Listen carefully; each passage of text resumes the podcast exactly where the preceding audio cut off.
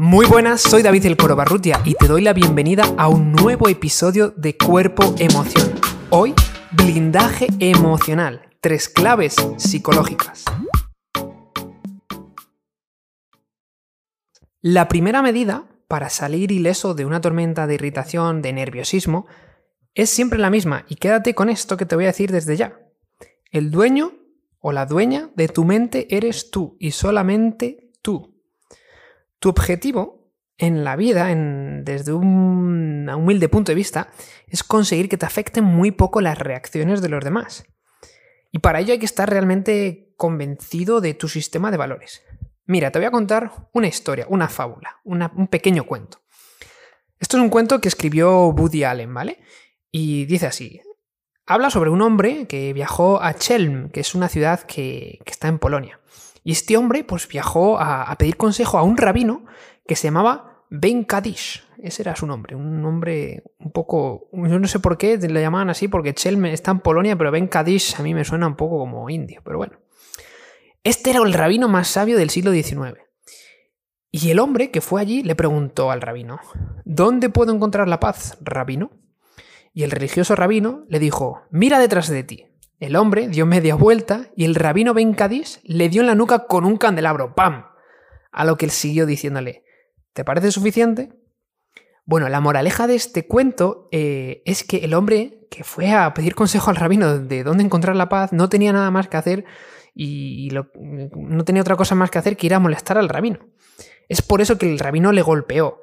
Eh, esto es algo que según el Torá, que el Torá por lo visto es un, es un texto que contiene la ley, el patrimonio del pueblo judío, ¿vale? Pues el golpear, según el Torá, es uno de los métodos más sutiles de mostrar interés. Bueno, pues este cuento lo que trataba de explicar Woody Allen, la moraleja, es que tanto el humor como el surrealismo son herramientas fundamentales para tener una buena capacidad de relacionarse con los demás. Y esto es muy importante porque muchos conflictos vienen de relacionarse con los demás, sobre todo en el ámbito laboral, esto es muy común. Y, esto sucede porque estamos tan neuróticos que es importante saber vivir con las neuras de los demás y con las tuyas mismas y propias. Por tanto, tres claves psicológicas para que tengas este blindaje son las siguientes. Mira, la primera que eh, he seleccionado, esto no es una cosa imperiosa, ¿no? Eh, pero, pero son tres claves psicológicas que están probadas. La primera es la flexibilidad. Mira, si existe una semilla que tú tienes que plantar en tu jardín para revertir, para prevenir mm, estados de irritación, dolor psicosomático, es la flexibilidad mental. Mira, yo te voy a contar mi, experiencia personal. Yo me dedico a entrenar a personas y a utilizar la biomecánica para mejorar eh, eh, estados de dolor de las personas. Y es muy curioso porque en los tejidos del cuerpo lo que yo encuentro muchas veces es rigidez, física y en muchas ocasiones encuentro asociaciones y conexiones de que esta rigidez mm, física está asociada con una rigidez psicológica de esa, de esa persona. Y, eso genera cierta, o una persona que, que, tiene mucho estrés o mucha ansiedad, tiene mucha rigidez física y eso genera mucha rigidez mental. La flexibilidad mental genera relajación, genera calma. Esto no quiere decir que si tú tienes completamente un pensamiento muy flexible vas a convertirte ahí en una cosa súper yogi y súper relajada. No, lo que, es, lo que quiero transmitir es que en una gran cantidad de ocasiones el enfado es generado en situaciones en las que el enfoque es excesivamente rígido y esto se, también se traduce en comportamientos, ¿no? Si tú tienes una mentalidad muy rígida, pues, mm, pues bueno, es, es muy posible que no estés abierto al cambio, a ver el, situaciones desde otro punto de vista, como por ejemplo si tienes dolor. De hecho, cualquier emoción, como el enfado, la tristeza, la culpa, la rabia, la frustración, en muchas ocasiones es un mensaje para que seas más flexible en cuanto a dos cosas. Lo que piensas acerca de algo, que normalmente es algo del presente, del pasado o del futuro. Más flexible acerca de algo que piensas sobre el pasado, el presente o el futuro. Y lo segundo es un mensaje para que seas más flexible en cuanto a lo que haces. Porque al final, pensamiento, emoción, comportamiento. Eso es, eso es como funciona. la cabeza de manera psicológica. Tú piensas algo, sientes algo y normalmente acabas actuando. Mira, por ejemplo, yo trato con personas con dolor de espalda y, en muchas ocasiones, eh, pues, pues eh, no solo en este ámbito, eh, pero en muchas ocasiones cuando hay dolor de espalda, las personas tienden a, encerrarse en un, en un, en, un frasco muy rígido. Mira, yo tengo una clienta, que esto lo voy a decir aquí en español porque, porque yo la entreno en inglés, pero tengo una clienta que, ella, ella tiene dolor de espalda y es que ella es, por ejemplo, muy, muy, muy autoexigente. Entonces, como muy autoexigente, vive mucha, con mucha ansiedad y, ella hace, hace de todo. Yo la entreno, pero luego aparte hace pilates, hace entrenamiento en el gimnasio, hace demasiado porque es demasiado autoexigente. Tiene una mentalidad demasiado rígida de que quiere solucionar el problema y es como que lucha contra ello. Entonces no tiene tiempo a relajarse y a, tener un, sistema nervioso más relajado.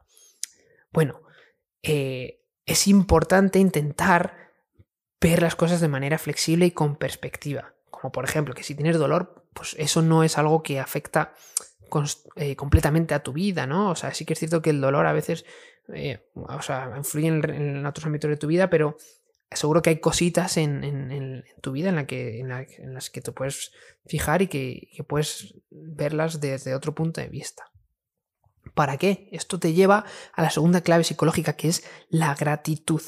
La gratitud. Esto es algo que a veces suena como muy espiritual o muy bonito, pero es cierto, cultivar la gratitud es una de las acciones más potentes que puedes emprender. Porque sinceramente vivir en este estado emocional mejora tu vida de manera multifactorial y te sientes bien y mejora distintas áreas de tu vida, y por supuesto en las relacionadas con, con, con el que tengas o no dolor. Porque, ¿acaso no crees tú que podrías centrarte, a pesar de que hayas estado teniendo malas situaciones, en, en algo bueno? A ver, aquí voy a hacer una parada. Hay que ver cada caso individual, es decir, yo decía antes, la flexibilidad mental es importante. Bueno, también hay que ver depende para qué persona, porque a lo mejor hay una persona que es demasiado flexible y esa persona lo que necesita es poner barreras, ¿vale? Entonces, esto a veces hay que tomarlo un poco mm, a pies juntillas. A veces lo que hay que ver es la persona, ¿no? La gratitud, pues bueno, depende, ¿no? Si estás teniendo una serie de desgracias en tu vida, pues hombre, es difícil que te sientas agradecido, es difícil. Eh, pero bueno, quizás sería un agarrarte ahí a un, a un eslabón suelto para, para poder luego reconstruir eh, pues el edificio que se está derrumbando, ¿vale? Para que nos entendamos. Pero fíjate, hay algunos estudios que han mostrado que la gratitud frecuente y diaria reduce, por ejemplo, el nivel de percepción de dolor. Es cierto que hay otros estudios que yo he leído que no mostraban resultados, para que te sea sincero y honesto. Pero es cuestión, al final es cuestión de sentido común. Mm, y, a veces esto es lo que la ciencia no tiene en cuenta, claro, porque es muy objetivo. Porque si te paras a pensarlo, ¿dónde prefieres vivir? ¿Sumido en el enfado y en la resignación? ¿O prefieres sentirte agradecido? prefieres, ¿Prefieres sentirte grata? ¿Qué se siente mejor? ¿Qué crees que se siente mejor? ¿Sentirte agradecido y agradecida? Y es que dice un refrán español que es de bien nacido ser agradecido, pero realmente se nace agradecido se hace. Bueno, pues desde luego que se hace, eso es crear un hábito. Mira, y de hecho hay un estudio en el que las personas que expresaban y sentían gratitud tenían un mayor volumen de materia gris en, una, parte, en una parte del cerebro, una parte circunvolución temporal inferior derecha. Ahí te lo dejo. Bueno, en una parte del cerebro pues que tenían mm, mayor volumen de materia gris.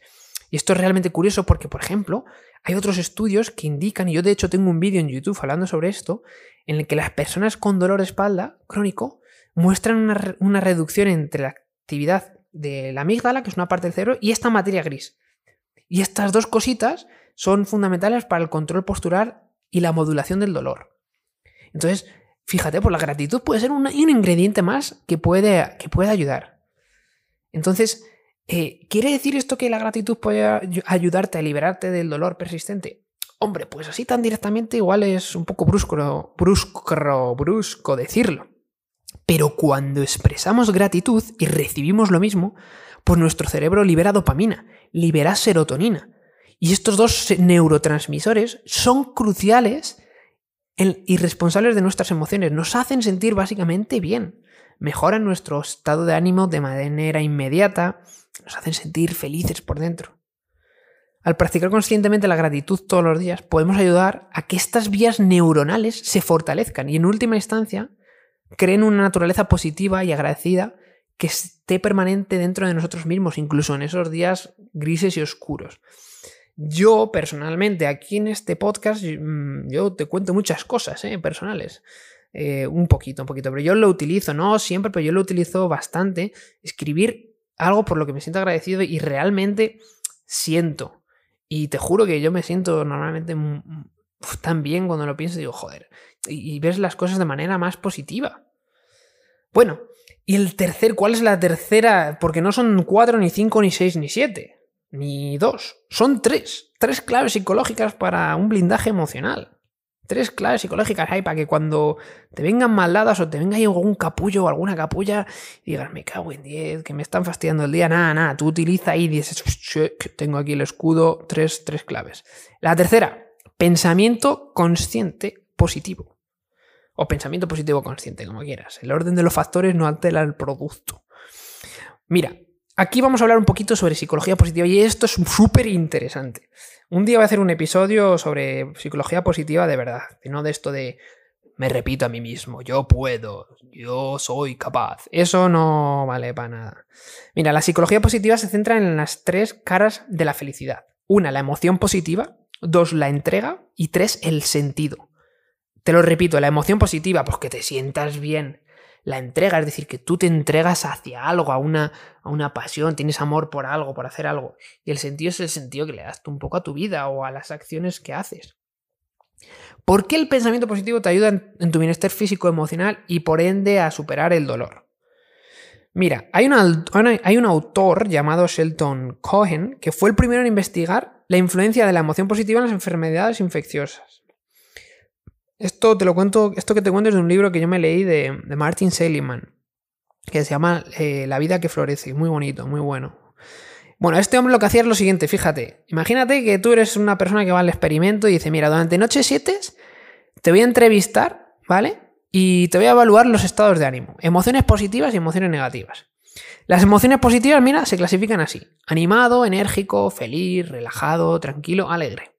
Y las emociones negativas se clasificaban como triste, deprimido, infeliz, nervioso, hostil, rencoroso. Y a la vez que se evaluaban estas emociones, se evaluaban otros factores como por ejemplo la edad, el sexo, la raza, la masa corporal, el nivel de estudios, el sueño, la dieta, el ejercicio físico, el nivel de anticuerpos.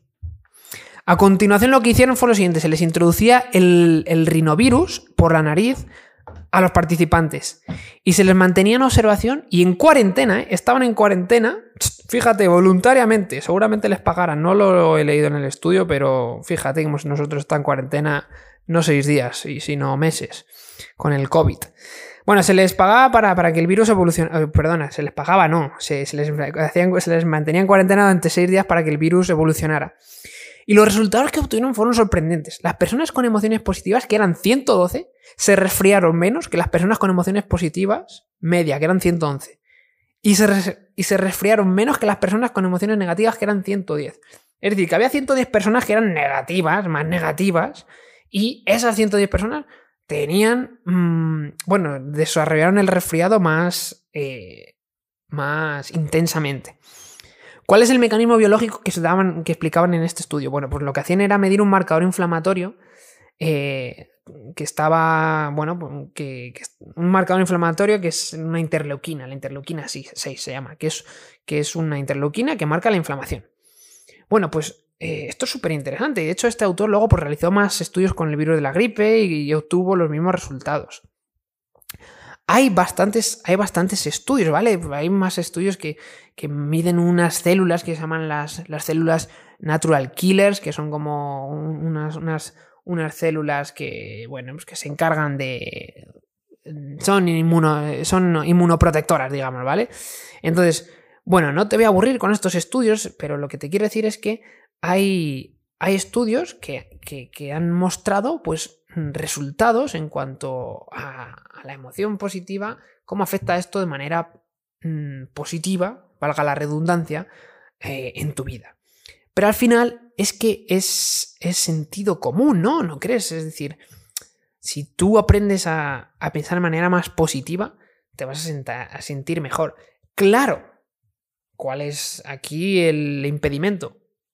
¿Cómo se piensa de manera positiva?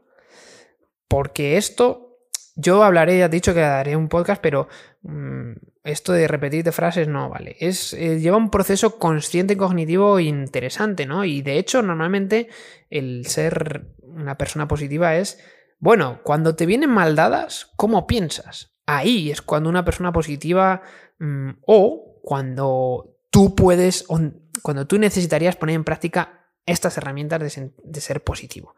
Cuando te vienen duras, como se dice, a las duras y a las maduras.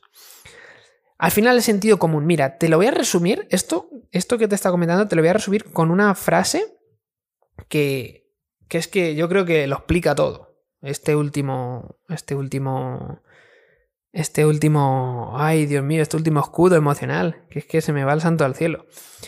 Mira, dice la frase así, esta la tengo aquí yo grabada en mi cabeza.